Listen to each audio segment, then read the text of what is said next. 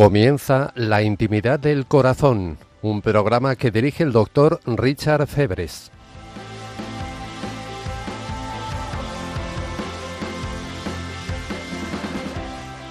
Bienvenidos a La Intimidad del Corazón.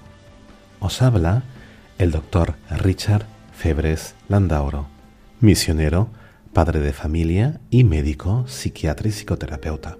Comencemos con una oración.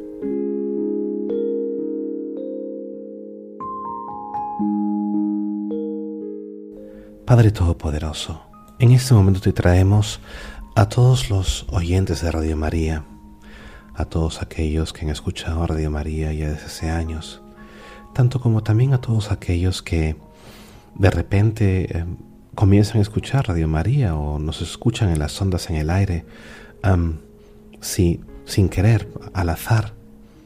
Señor, te pedimos que toques cada uno de ellos con tu Espíritu Santo, que les des tu cariño, tu amor, tu misericordia. Abre nuestros corazones, Señor, para recibir tu palabra, para recibir tu evangelio, Señor.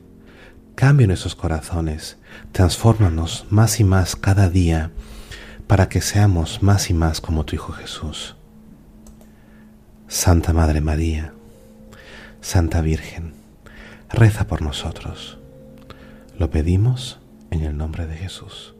Amén.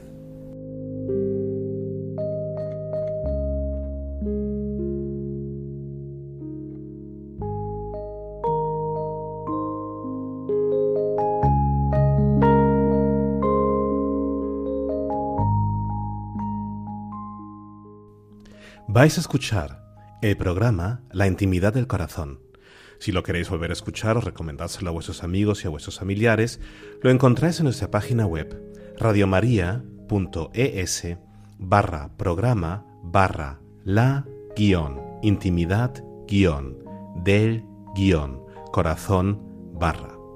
También puedes darnos tu opinión y escribirnos tus preguntas o sugerencias en una carta a La Intimidad del Corazón, Radio María, Paseo de los Lanceros 2 28 024 Madrid. O más fácil, escríbenos un correo electrónico a la intimidad del corazón arroba radiomaria.es. Si no optáis por la anonimidad, entonces puedo hablar de vuestros correos aquí en el programa.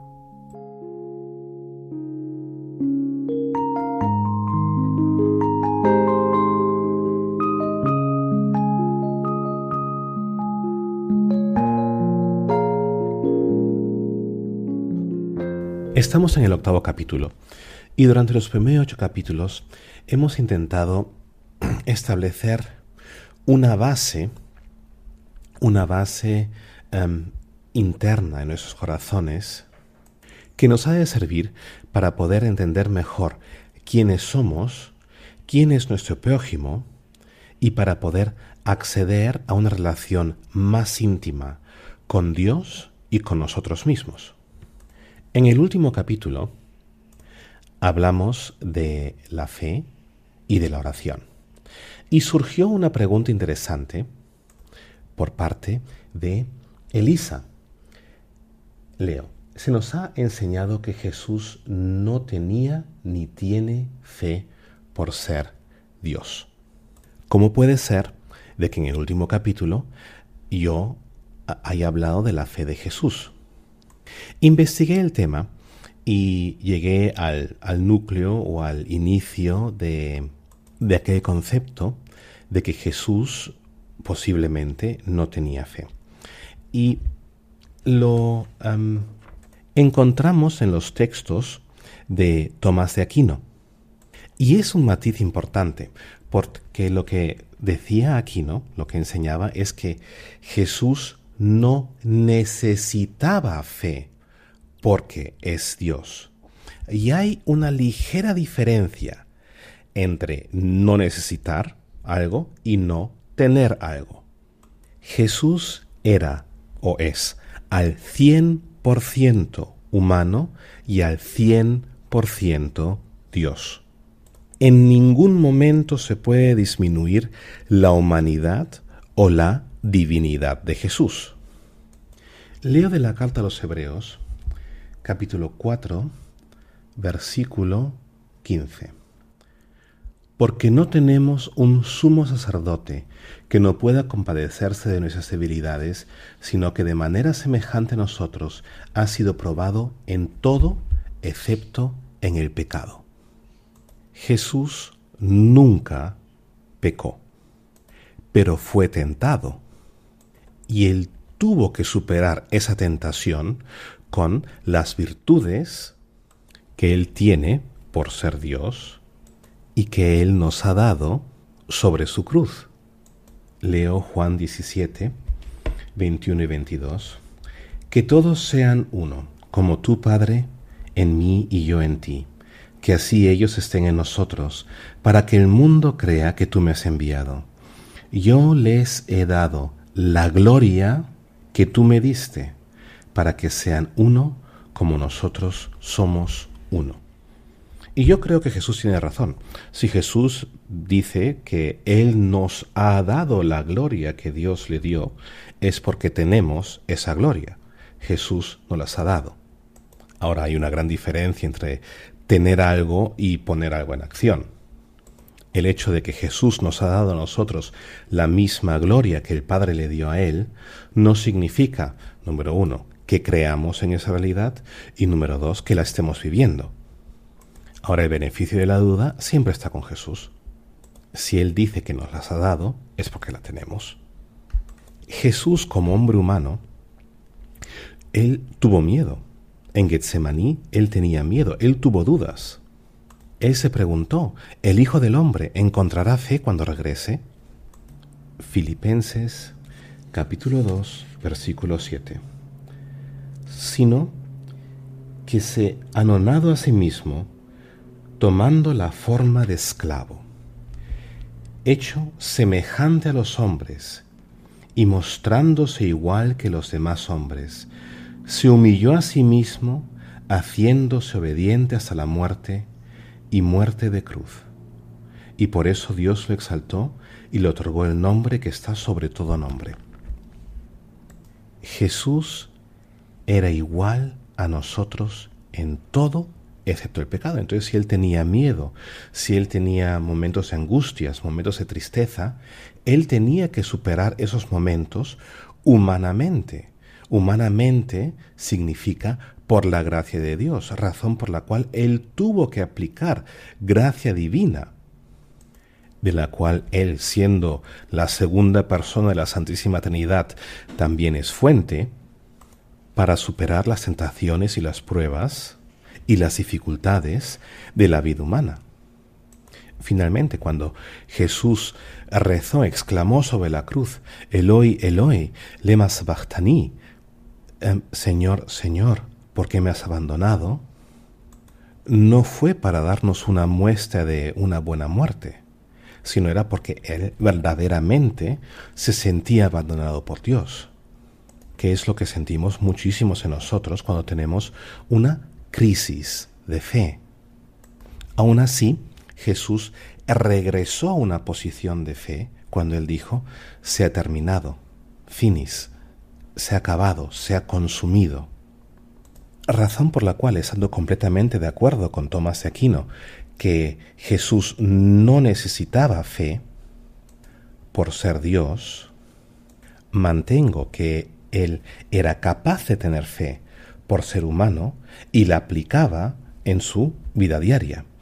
Iría un paso más allá y diría que Jesús tenía una fe muy desarrollada. Él tenía el máximo desarrollo de la fe y en ese máximo desarrollo de su fe él vivía la experiencia de la visión beatífica que estaba en, en la presencia constante de Dios, que es donde nos quiere posicionar San Pablo cuando dice que debemos de orar sin cesar, rezar sin cesar dentro de nosotros.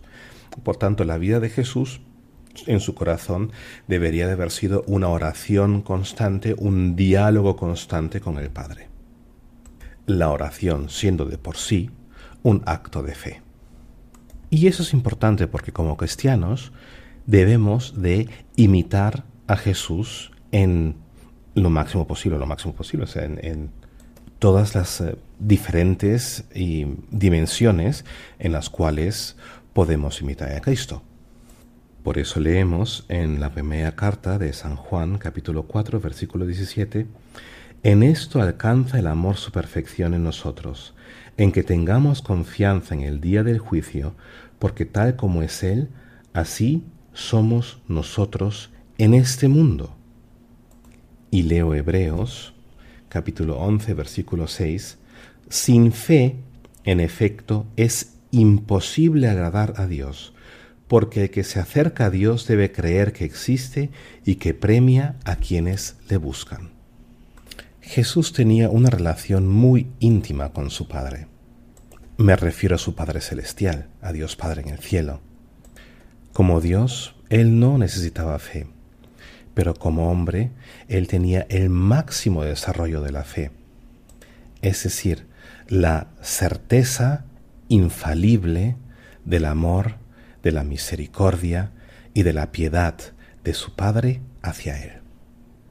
Y aquella certeza del amor del Padre, de aquella certeza de su piedad, de su misericordia, aquella certeza de, de su Gesed, de la cual hablamos en los últimos episodios, que es un amor que nunca acaba, un amor que nunca deja de ser, un amor fiel y determinado. Esa certeza del amor de Dios debe de ser nuestra base para dialogar con el Padre, para establecer una relación íntima con Él y para poder establecer una relación íntima con nuestro prójimo y con nosotros mismos. Ahora, siguiendo nuestra exploración de la intimidad del corazón y continuando nuestra búsqueda de un conocimiento más profundo de quién es Dios y quiénes somos nosotros, es imprescindible tocar un tema de suma importancia, un tema de suma importancia para Jesús y por tanto para nosotros también, que es el tema del perdón. Y como bien sabéis, a mí me gusta ir a fondo. Hay gente que em, confunden el perdón con lo que es la reconciliación. Pero perdón y reconciliación son dos palabras y dos cosas diferentes. La reconciliación verdadera, auténtica, es fruto del perdón.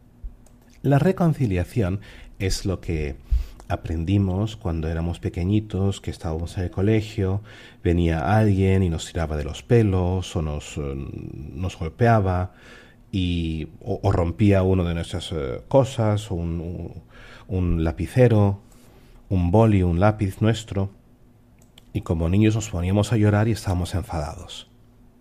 A lo mejor la persona que nos había hecho daño era uno de nuestros hermanos, o una hermana, o un amigo. Y venía la profesora o, los papás, porque estamos llorando, y nos decía, a ver, perdonaos ahora, decíos perdón, daos perdón. Y el agresor o la, criatura que había hecho el daño decía, ¿me perdonas por favor?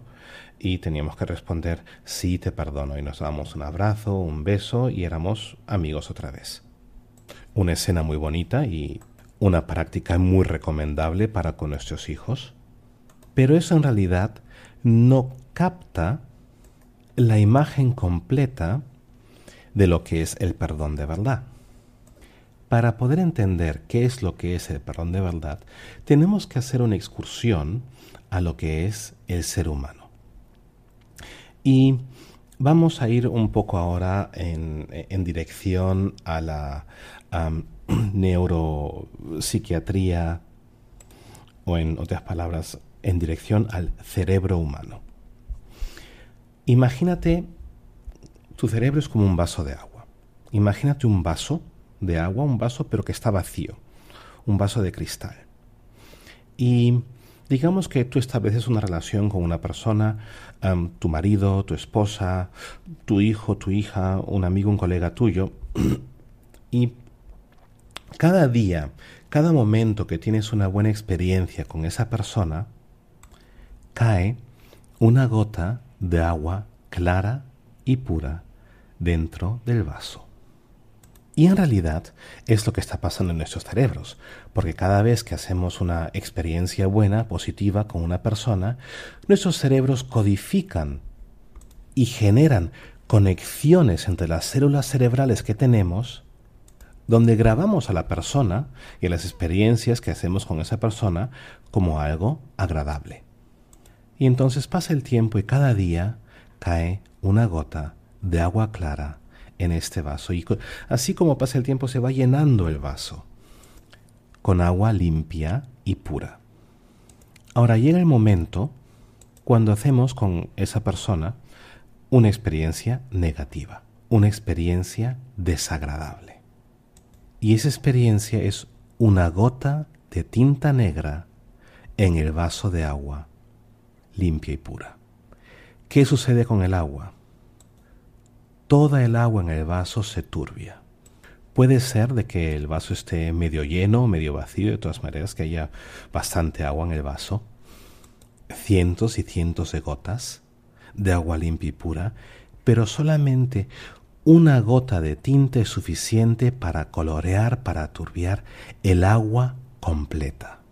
Y exactamente eso es lo que pasa dentro de nuestros cerebros una mala experiencia, un momento desagradable es suficiente para turbiar nuestra relación con nosotros mismos, con nuestro prójimo, con eh, nuestro eh, sitio de trabajo donde, trabajamos, con la gente que nos emplea, con la gente que empleamos y con Dios.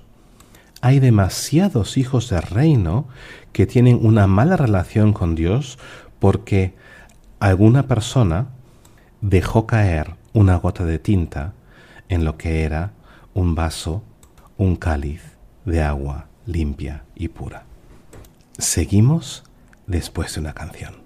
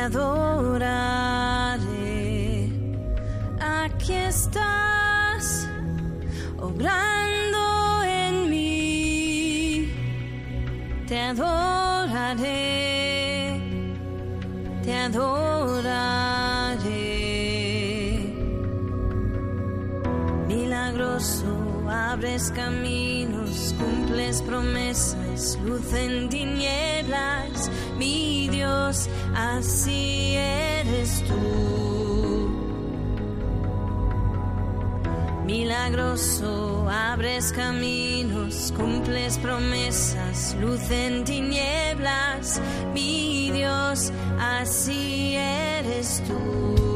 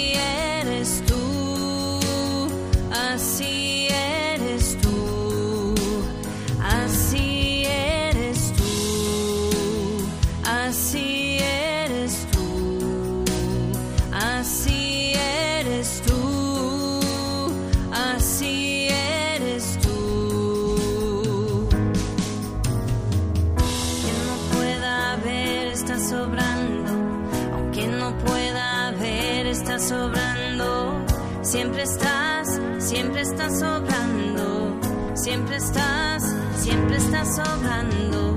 Aunque no pueda ver, estás sobrando. Aunque no pueda ver, estás sobrando.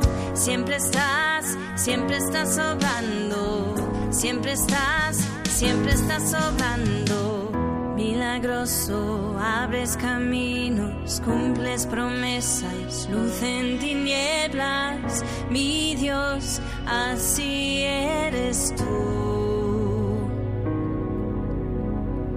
Milagroso, abres caminos, cumples promesas, luz en tinieblas, mi Dios, así eres tú. Bienvenidos de vuelta a la intimidad del corazón. Os habla el doctor Richard Febres Landauro. En la primera parte estamos hablando del perdón y de que nuestro cerebro es como un vaso de agua.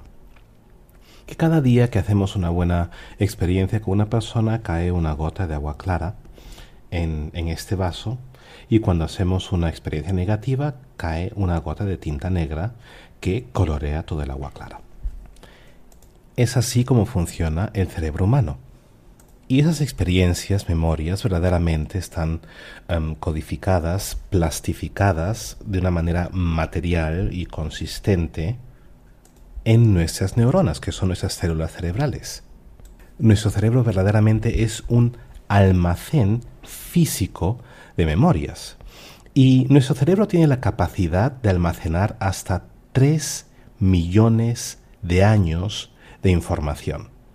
Y a mí nadie me puede decir que eso se ha desarrollado así porque es una ventaja em, biológica por la evolución y, bueno, y, pitos y flotas. No, nada.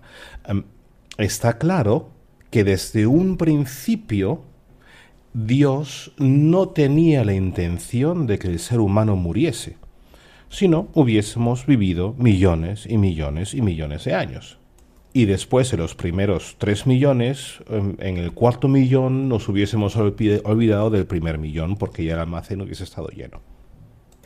Tres millones de años de vida es lo que podemos almacenar en el cerebro, con diferentes conexiones intracelulares que eh, generamos cada vez que hacemos una experiencia nueva. Nuestro cerebro también tiene la tendencia de generalizar experiencias. Me explico.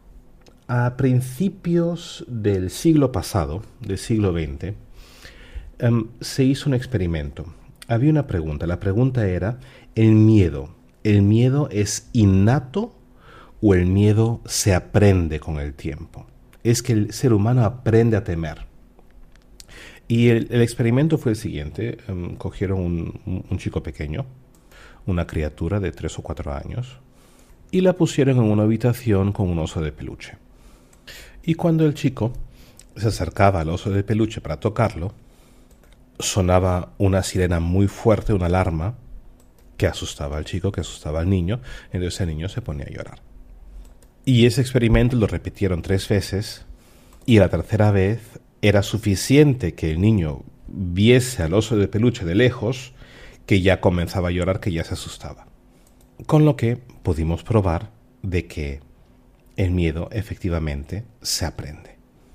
Hoy en día sabemos que también hay personalidades que, genéticamente tienen una predisposición a, a tener más miedo que otras. Aún así, cada ser humano es capaz de aprender a temer y efectivamente durante nuestras vidas aprendemos el temor. Pero lo interesante es lo que pasó después ese experimento? Resulta que este niño comenzó a tenerle miedo a los ositos de peluche y también a los perros y también a los gatos y también a mujeres con abrigos de piel. ¿Por qué? Porque su cerebro comenzó a generalizar todos aquellos datos o impresiones que él podía conectar con el suceso traumático que era el encuentro con el osito de peluche y la sirena, para impedir cosas similares en el futuro. Y fue así como descubrimos que el cerebro humano generaliza las experiencias, razón por la cual sacamos conclusiones perpetuas y opiniones fijas, tanto como prejuicios, casi gratuitos, porque hacemos una mala experiencia en un momento, generalizamos todo lo que va vinculado a esa experiencia y lo categorizamos como algo malo o como una mala persona. Peor aún, categorizamos a grupos enteros de personas por las experiencias que hacemos con una sola. Por ejemplo, yo soy peruano. Y cuando viví en Alemania me encontré con una persona que pensaba que yo soy un ladrón. Pero eso era solamente porque años atrás le había robado una persona de nacionalidad peruana. Y como nunca había procesado ese trauma, nunca había perdonado lo sucedido, esa persona pensaba que todos los peruanos somos ladrones. Es lo mismo como si yo dijese que todos los españoles son toreros, que no es el caso. Pero sigue siendo una triste realidad de que categorizamos a otras personas y nos categorizamos también a nosotros mismos según las experiencias negativas que hacemos con nuestro prójimo y con nosotros mismos. De tal manera que por fuerza, así como transcurre el tiempo, la suma de nuestras experiencias, el gran almacén que es nuestro cerebro, el agua pura que deberíamos de tener ahí, se turbia por falta de perdón. Y poco a poco, con la edad y como pasa el tiempo, perdemos la fe en, la humanidad, no creemos más que, que hay gente buena, etcétera, etcétera, etcétera se va deteriorando poco a poco la opinión que tenemos de la sociedad, de nosotros mismos y de nuestro prójimo. Y es así como comienzan muchas depresiones.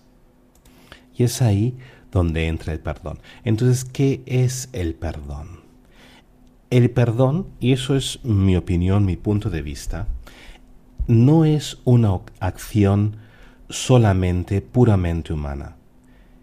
El perdón es el resultado de la interacción entre hombre y Dios. Nunca fue el plan de que el hombre viviese sin Dios.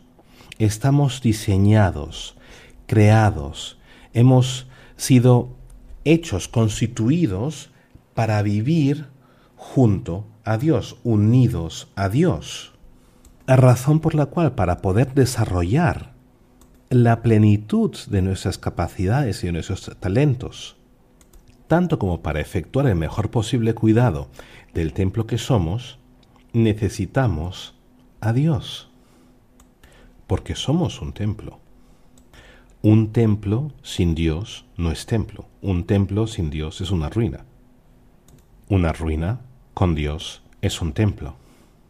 Da igual lo mal que te sientas, da, da igual lo, los fracasos que hayas tenido en tu vida.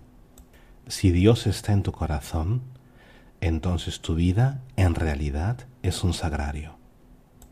Si Dios está en tu corazón, eres sagrado. ¿Qué significa entonces el ser un templo? Veamos el templo de Salomón. Y es importante que estudiemos este templo algunos instantes para poder tener una mejor comprensión de nuestra naturaleza, porque Jesús dijo que Él es un templo y San Pablo confirmó que somos templos. De tal manera que el templo de Salomón que ha sido construido, que fue construido basado en la arquitectura del tabernáculo de Moisés, en realidad es un modelo antropológico, que quiere decir que es un modelo del ser humano. Cualquier iglesia hoy en día que visitemos está construida sobre la base del templo salomónico. Y cuando digo sobre la base me refiero a un modelo arquitectónico. Quiere decir que toda iglesia en realidad es un modelo del ser humano. Y ahora voy a proceder a describir el templo de Salomón de una manera bastante simple para que se pueda entender quiere decir que es posible que me falten algún que otro detalle, pero soy seguro que me perdonaréis. Cuando vemos el templo de Salomón, vemos un edificio que está en el medio de un patio, que es un patio grande, y ahí dentro del patio hay un edificio rectangular. Ese edificio rectangular está dividido en dos partes por dentro. Esa división no se puede ver por fuera. Quiere decir que si fuésemos a visitar el templo de Salomón, lo primero que veríamos sería el gran patio. En ese patio encontramos un altar muy grande que tiene la pinta a lo mejor de algo como una parrilla gigantesca donde sacrificaban todos los animales y también una cuenca de bronce muy grande donde eh, que el mar de bronce donde estaba el agua para la purificación. El patio del templo simboliza nuestro cuerpo. Es ahí en nuestro cuerpo donde le traemos nuestra ofrenda al Señor y son las obras de la carne de las cuales tenemos que purificarnos para poder acceder dentro del edificio, dentro del templo. Ahora escuchad bien. La luz del patio es la luz del sol, que es la luz natural. En otras palabras, la luz del cuerpo es la luz del sol, la luz natural. Después de haber traído las ofrendas y de haberse purificado en el agua, los sacerdotes entraban dentro del templo. Y lo primero que nos encontramos ahí dentro del templo es la cámara principal, que también se llama el lugar santo o el santuario. Esa cámara principal representa la mente humana, que no está por fuera como el cuerpo, no es el patio, sino está por dentro. ¿Y qué encontramos en la cámara principal? Ahí en la cámara principal, la luz son las menoras, o esos eh, calendabros, lámparas que tienen siete brazos, que los conocemos que están en muchas sinagogas judías. Esas lámparas con siete brazos representan los dones del Espíritu Quiere decir que la luz de nuestra mente debe deben de ser los dones del Espíritu. También ahí en la cámara principal, en el santuario, encontramos el pan de la presencia. Quiere decir que la luz de nuestra mente deben de ser los sacramentos de la iglesia. Encontramos ahí también las sagradas escrituras y un altar de incenso. Por tanto, la mente humana debe de guiarse según las sagradas escrituras, según la luz de los dones del Espíritu y traer alabanza constante ante Dios. Siempre debe de arder incenso ahí sobre este altar en miniatura que encontramos en el santuario.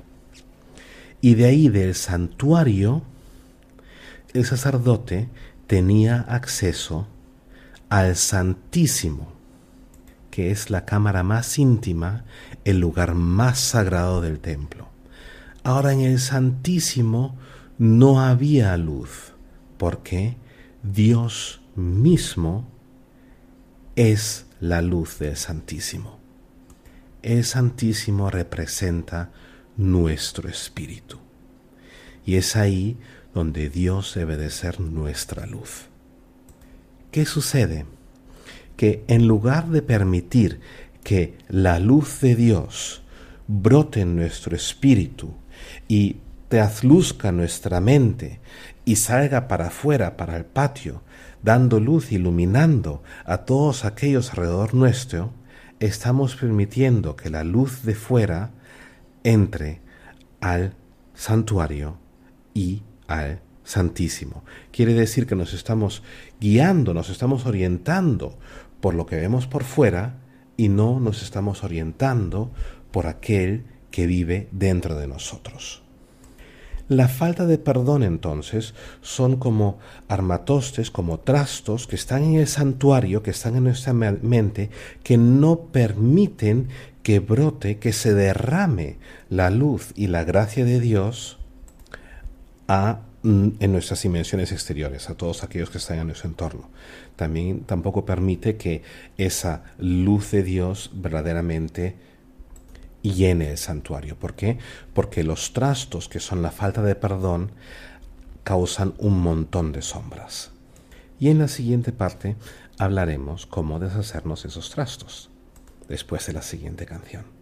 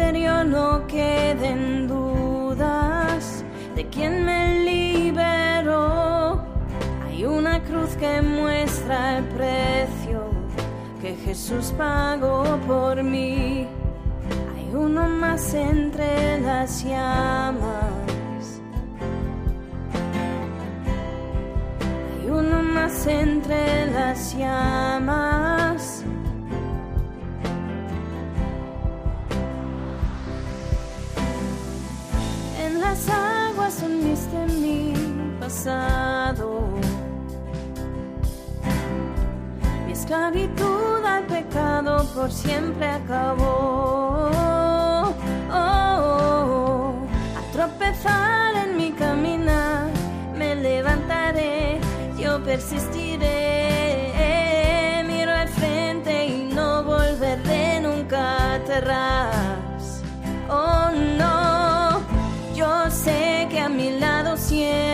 Estás. Hay uno más entre las llamas. Está hoy junto a mí. Hay uno más sobre las aguas que puede el mar abrir. En mi interior no quedan dudas de quién me liberó. El mismo que venció la tumba ahora vive en mí.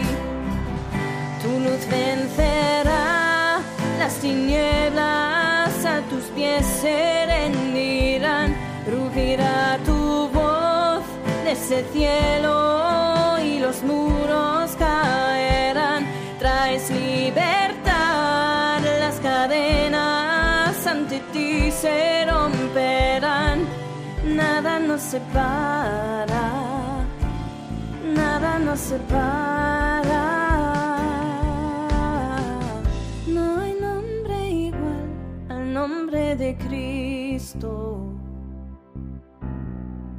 El que fue, el que es y por siempre será.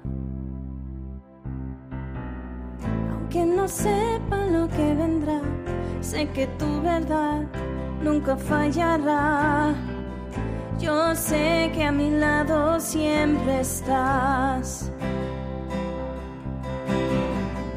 Yo sé que a mi lado siempre estás. Habrá uno más entre las llamas que va a estar junto a mí. Habrá uno más sobre las aguas que puede el mar abrir. En mi interior no queden dudas de tu fidelidad. Me alegraré en las batallas, porque conmigo ahí estarás.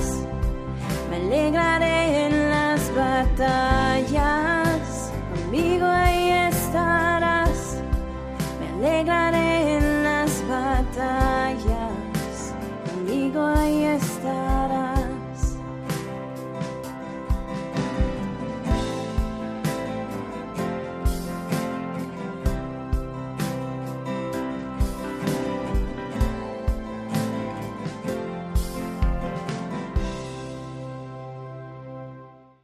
Regresamos a la intimidad del corazón, programa aquí en Radio María sobre la mente humana y la mente de Dios, porque Él es lo más íntimo que tenemos.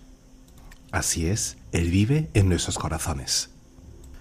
Os habla el doctor Richard Febres Landauro, médico psiquiatra, psicoterapeuta, misionero y padre de familia. Hoy día estamos hablando del perdón.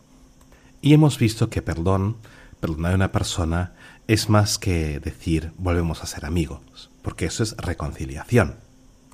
Pero ¿qué es el perdón? El perdón, si os acordáis bien de que del vaso de agua del cual hemos hablado, que es nuestra mente, nuestro cerebro, cuando vienen experiencias negativas es como tinta que entra en el agua y que turbia ese agua. Cuando de verdad perdonamos a una persona, el agua vuelve a ser pura, como si nunca hubiese caído una gota de tinta dentro de ese agua. Y es ahí a donde voy, porque nos es imposible perdonar por completo, perdonar perfectamente, razón por la cual necesitamos a Dios. Necesitamos la acción, la ayuda dinámica, real de Dios para poder efectuar verdadero perdón. Y repito lo que dije antes, nunca fue la intención de Dios de que el hombre viviese sin Él. Él nos creó para convivir con nosotros. Por naturaleza de nuestro ser requiere la convivencia con Dios para poder desarrollar la plenitud de sus capacidades, tanto como la plenitud de la vida. Sabemos que Él es la vida, la verdad y el camino. Y el tema del perdón es un tema muy, muy sensible, muy sensitivo. ¿Por qué? Porque es muy posible de que hayan personas, situaciones, que nos han dolido tanto que en realidad no queremos perdonar. O a lo mejor queremos perdonar, pero no, no sabemos cómo, no, no llegamos a efectuar ese perdón. Yo me acuerdo de un caso de un veterano de la guerra de, Irak. Él no se podía perdonar a sí mismo por lo que había pasado en la guerra.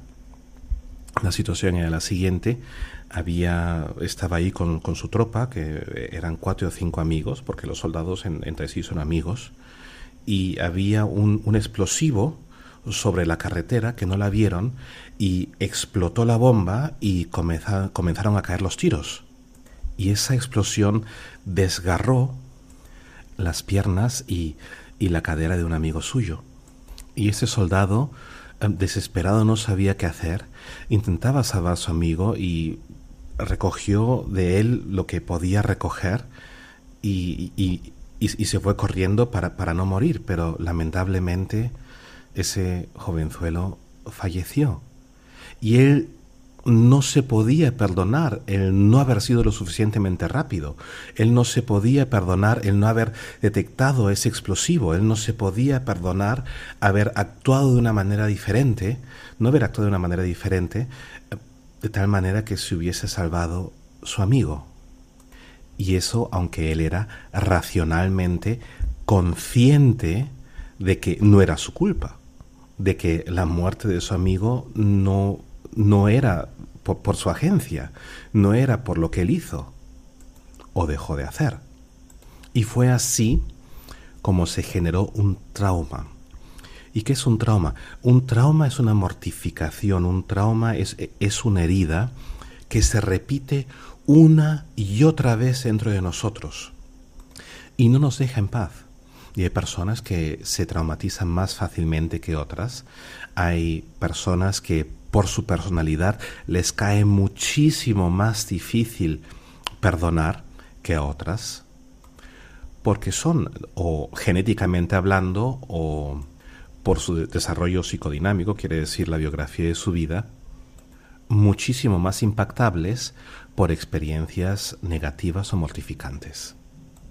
De tal manera que les cae casi imposible perdonar. Por ejemplo, la personalidad narcisística le es muy difícil perdonar. no quiere decir que no sea capaz de hacerlo, sino que es muy, muy difícil para una persona que es narcisista que pueda perdonar.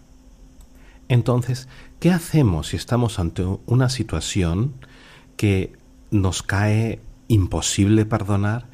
¿Qué hacemos si tenemos una personalidad donde el perdón es, e, es algo casi imposible de efectuar?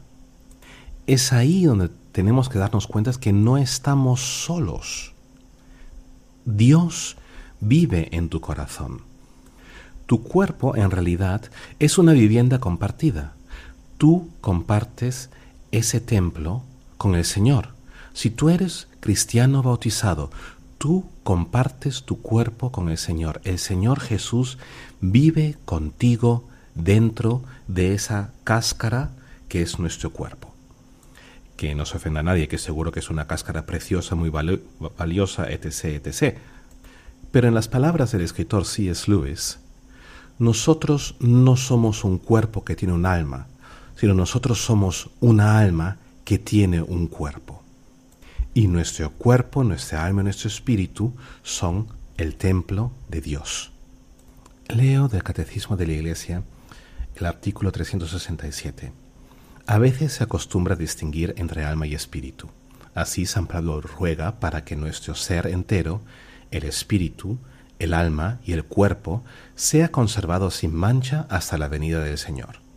La Iglesia enseña que esta distinción no introduce una dualidad en el alma.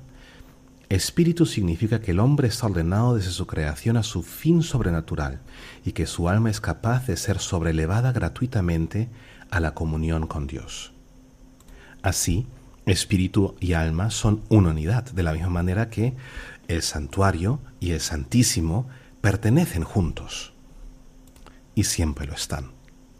Entonces, para efectuar perdón, primero tenemos que hacernos conscientes de que es Dios el que vive dentro de nosotros que nos permite efectuar junto con Él un perdón completo en nuestro interior, en nuestro corazón. Lo, e, el requisito es, para efectuar el perdón, el primer requisito es la decisión volicional, la voluntad de perdonar. Y yo sé que muchos de nosotros ese primer requisito les cae difícil porque no queremos perdonar, porque consideramos que lo que se nos ha hecho, el daño que se nos eh, ha infringido, que es una injusticia, y que la persona que nos ha infringido ese daño no merece nuestro perdón. Y justo ahí está el daño. Nosotros no perdonamos porque alguien merezca nuestro perdón. Nosotros perdonamos porque Jesús merece de que perdonemos. Si Él murió sobre la cruz para perdonar a todos los hombres, ¿quiénes somos nosotros para negarnos a perdonar? Si el sacrificio de Jesús fue suficiente para que Dios el Padre perdonase los pecados de toda la humanidad jamás habidos y todos los que los pecados por haber, entonces ¿acaso ese sacrificio no es suficiente para que nosotros también perdonemos si Jesús murió por ti? El primero que se merece que nosotros perdonemos es Jesús. La segunda persona que se merece que nosotros perdonemos somos nosotros mismos. Tú te mereces el perdonar. Porque hasta que yo no perdone de todo corazón, hasta que, yo no tome esa decisión de perdonar, esa llaga seguirá ardiendo dentro de mí. Esas memorias me seguirán destruyendo de por dentro. Es por eso que Jesús siempre decía, Perdonad cuando queréis rezar, perdonad. Si no perdonamos, en realidad lo que estamos haciendo es estamos dando a la persona que nos hizo daño control sobre nosotros, porque estamos perpetuando el, el dolor que ellos causaron. Entonces, queremos perdonar y tomamos esa decisión, es ese requisito, la voluntad, el deseo de perdonar. Y si a lo mejor encuentras en tu corazón que te cae muy difícil em, tener el deseo de perdonar, entonces pídele a Jesús que te dé la gracia de querer perdonar.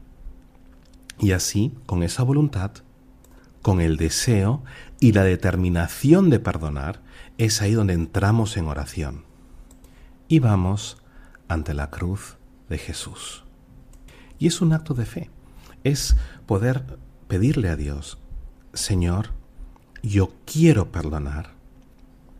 Ayúdame, efectúa tú por mí ese perfecto perdón dentro de mi ser. Quiero perdonar, efectúa el perdón. Y así traemos las memorias negativas ante la cruz del Señor, pidiéndole a Jesús de que perdone ahí donde nos cae difícil perdonar. Y fue exactamente esa la meditación, la oración que yo efectué con, con aquel muchacho, con, con aquel soldado, y, y, después de esa oración él tuvo una impresión muy bonita en su corazón como su amigo se iba al cielo y él pudo perdonar.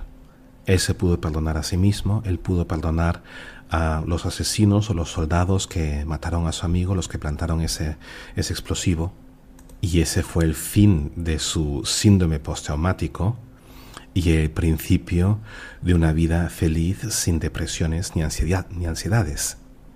Y esa es mi invitación para todos los oyentes de que efectuemos el perdón con Cristo, a través de Cristo, de una manera diaria, día a día en nuestras oraciones que perdonemos a todas aquellas personas que nos han hecho daño, a todas aquellas situaciones que nos dañan. No porque ellos se los merezcan, no, sino porque Jesús se lo merece y porque nosotros que somos los hijos amados de Jesús nos merecemos vivir una vida sin heridas interiores. Amén. Que Dios os bendiga.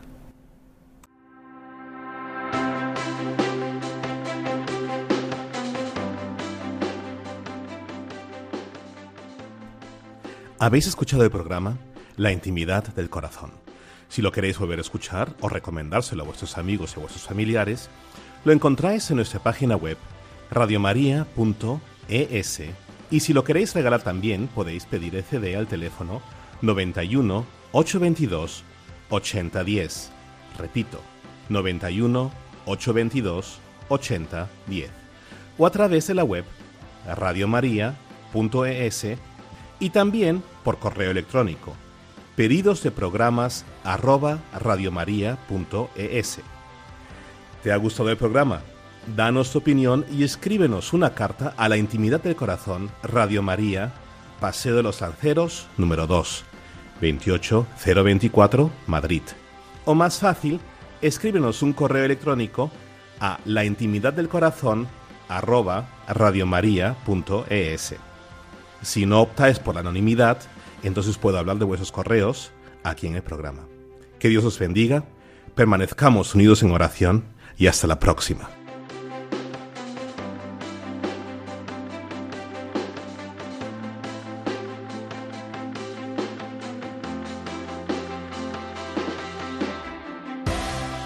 Acaban de escuchar La intimidad del corazón, un programa que dirige el doctor Richard Febres.